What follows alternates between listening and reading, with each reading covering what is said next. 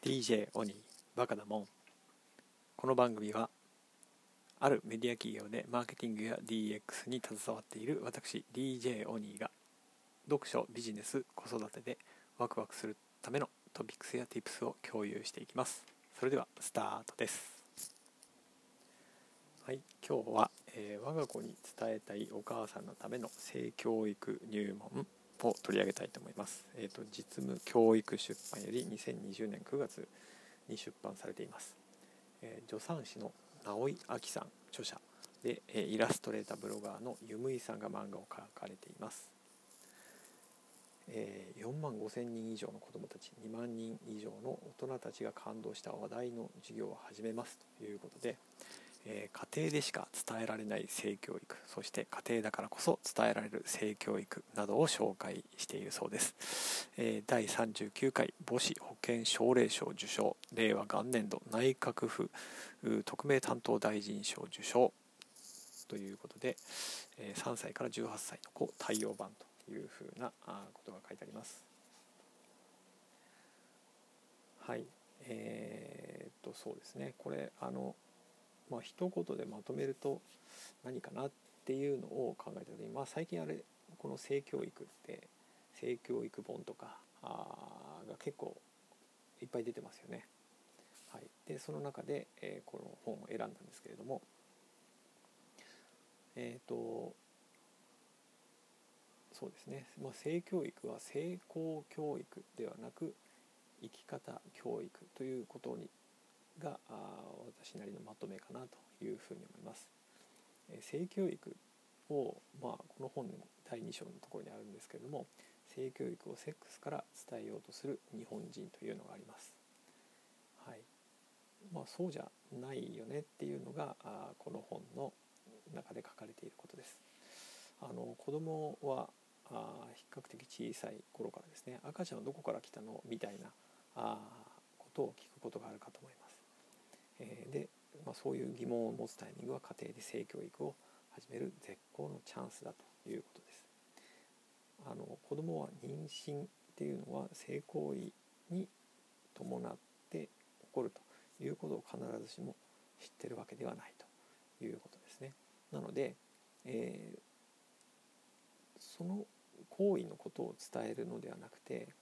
えー、線で伝える愛のストーリー要は命の教育というのをこの本の中で言われていますけれども、えー、を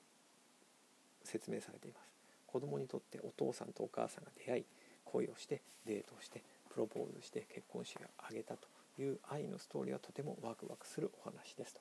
このお話の先に一本の線で妊娠や出産を伝えていけばいいということですね。具体的にどんな出産だったのかは知らなくても自分の誕生が家族の幸せの中で受け入れられたことはしっかりと伝わるんじゃないかということですね。はい、でこれあのえっ、ー、とこの中本の中でも紹介されてるんですけれども「えー、ドラえもん」のですね「えー、僕の生まれた日」っていうあの話があるんですね。えー、多分普通の話が10分ぐらいのアニメだと思うんですけれども、えー、多分30分ぐらいなのかな、えー、の話でのび太があタイムマシンで、えー、生まれた時に戻ってあこれ2002年に映画化もされてるんですね。うんまあ、こういうストーリーっていうのがあ子供がとてもワクワクする自分の生まれてき、たルーツをワクワクするふうに捉えられるどうどうやって生まれてきたのっていうことが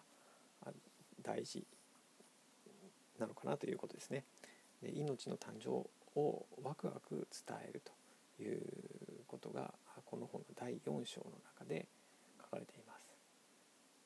子供が聞きたいことと親が伝えたいことっていうのをうまくこう、えー、すり合わせてあげるということですね。はい、でこの子供は大切にして生まれてくるんだよということが、えー、その先のその先のというかですね、えー、性教育ということにも、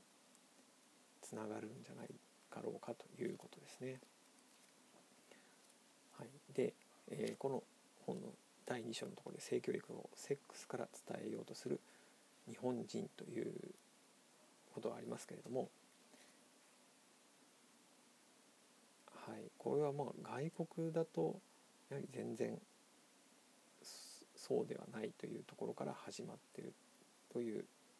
説明があります。日本は性教育後進国ということで、えー、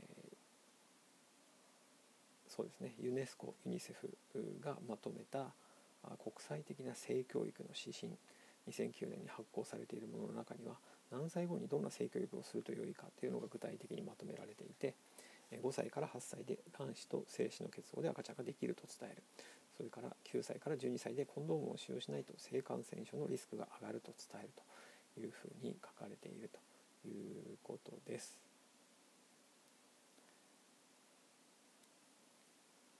はい、そうですね。まあそういうふうに大切なものというふうなことで、えー、伝えるということで、え性教育とはこの第3章の中ではですねライフスキル教育というふうな説明もあります。え性教育とはセクシャリティ教育であるとともにライフスキル教育であると。え例えばフィンランドの性教育では気持ちに気づくことから教えると。悲しい時は怒ってる時は楽しい時は誰かを好きと思った時はというようにということですね。で、えこの性教育では子ども同士の遊びも大人の性的同意も基本は同じという考え方へとつなげていくということですね。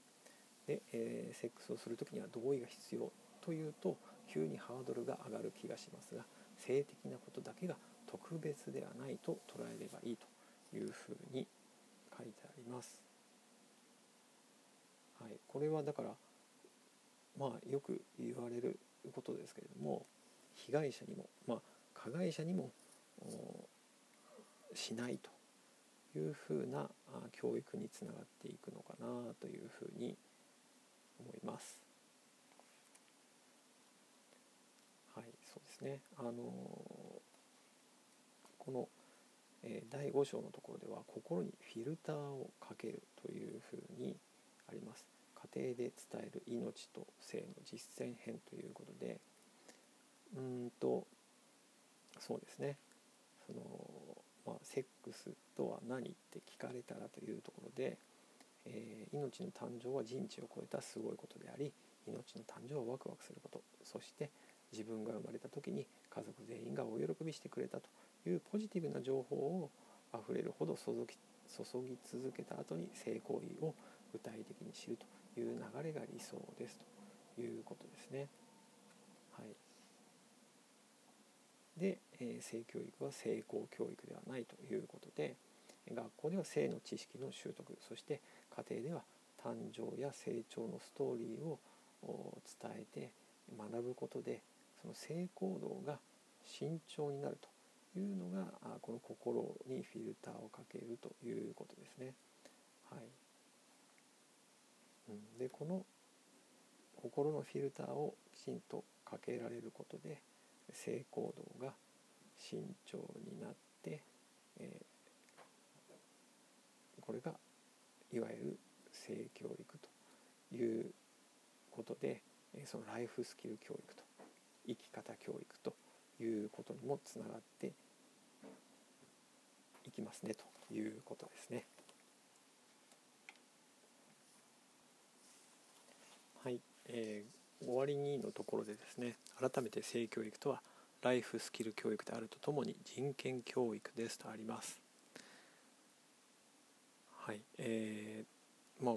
この話の途中の方でも出てくるんですけれども、えー、第3章のところでですね日本の避妊はコンドームがダントツ1位ということで、えー、そうですね8割がだあのそのコンドームの利用ということなんですけれども世界ではもっといろんなあ方法選択肢があると、えー、低用量ピル女性用コンドームとかですね、えー、避妊リング撮影資材とかですね、えー、などなどあるんですけれども、えーと、日本ではそこに女性に選ぶ権利があまりないと。いうことが問題なのではないかということですね。性行為も否認も男性が主体で男女が平等ではないので、えー、残念ですねということですね。はい、そうですね。だから妊娠出産において男女は平等になることができない、えー、想定外の妊娠をした場合男性には逃げるという卑怯な選択肢もありますが女性には妊娠に向き合う以外の選択肢はないと。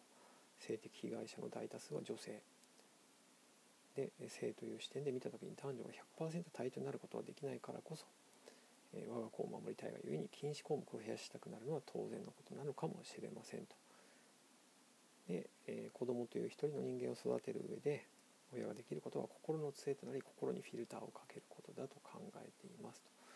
というふうにあります。はい、でこの心のフィルターを、まあ、